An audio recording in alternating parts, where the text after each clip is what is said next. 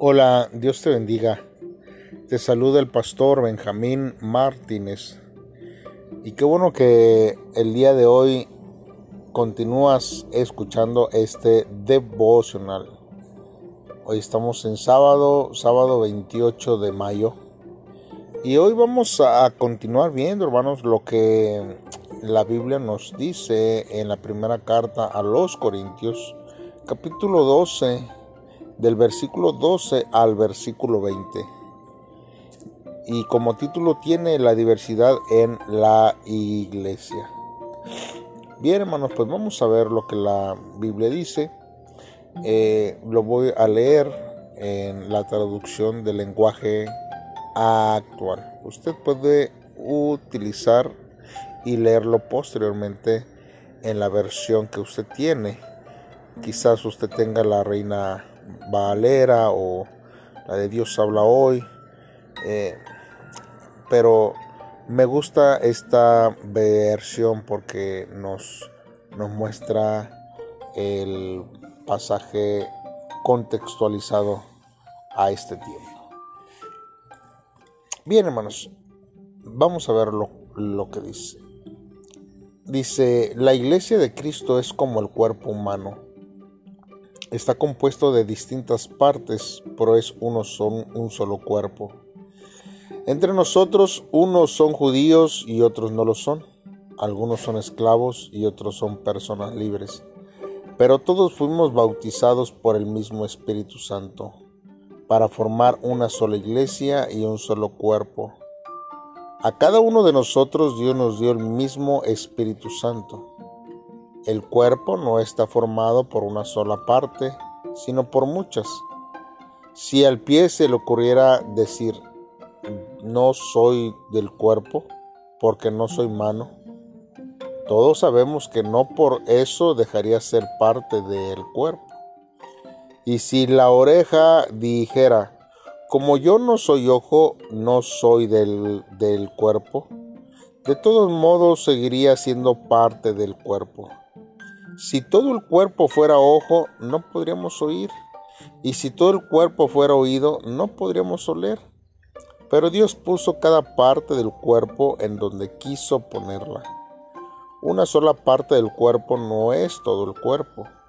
Y aunque las partes del cuerpo pueden ser muchos, el cuerpo es uno solo. Bien, hermanos, pues vamos a estar meditando en la palabra de Dios en esta hora.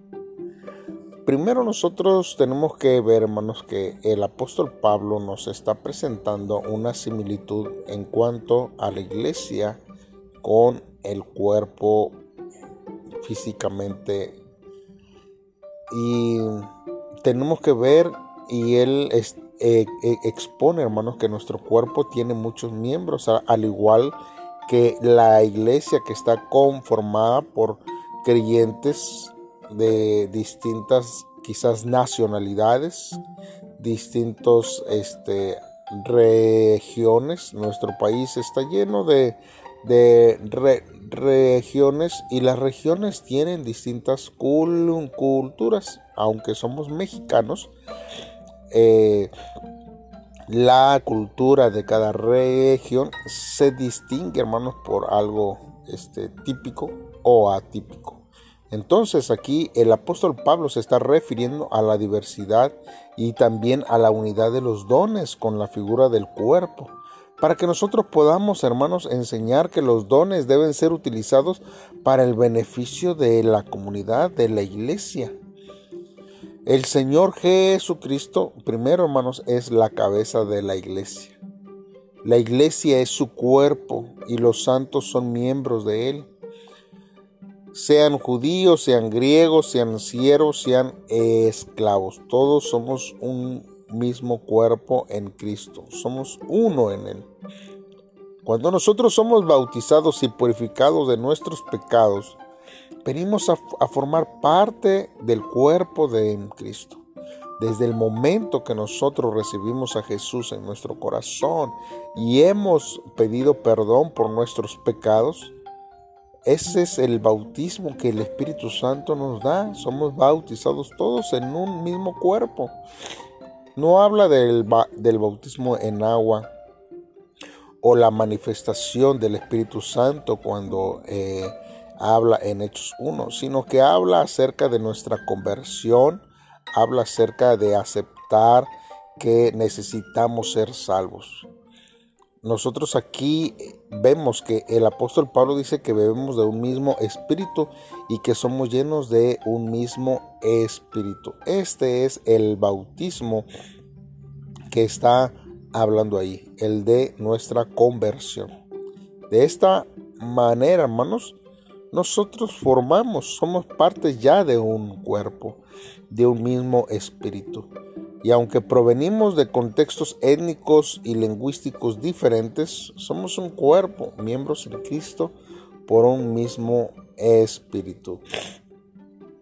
Ahora, nosotros vemos que la iglesia es diversa, hermanos.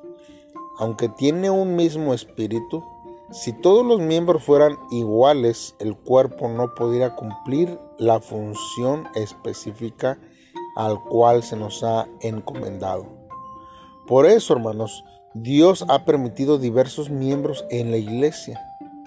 El cuerpo de Cristo, conforme a su voluntad, es necesario, hermanos, para poder, hermanos, caminar como iglesia.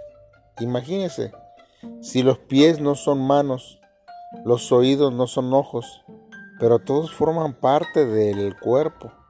No todo el cuerpo puede ser ojos porque además necesitamos oídos para escuchar. Un solo miembro, hermano, no puede conformar todo el cuerpo.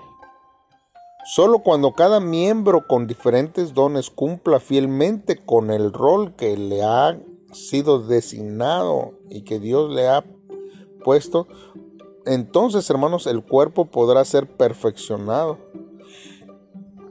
Miren, los miembros de la iglesia son imprescindibles y únicos. Y recordemos el motivo por el cual Dios nos ha concedido ciertos dones. Y hay que utilizar aquellos dones para edificar a la iglesia, el cuerpo de nuestro Señor Jesucristo. Por eso nosotros tenemos que entender bien, hermanos, que usted tiene eh, eh, manos y las manos tienen una función. Sus pies, hermanos, tienen una función y forman parte de su propio cuerpo. Y hay, hermanos, eh, dentro de, la iglesia, así como lo había en Corinto, hermano, ellos dicen que había judíos y habían griegos habían esclavos y habían hombres libres. En la iglesia, hermanos, también existen, ¿verdad?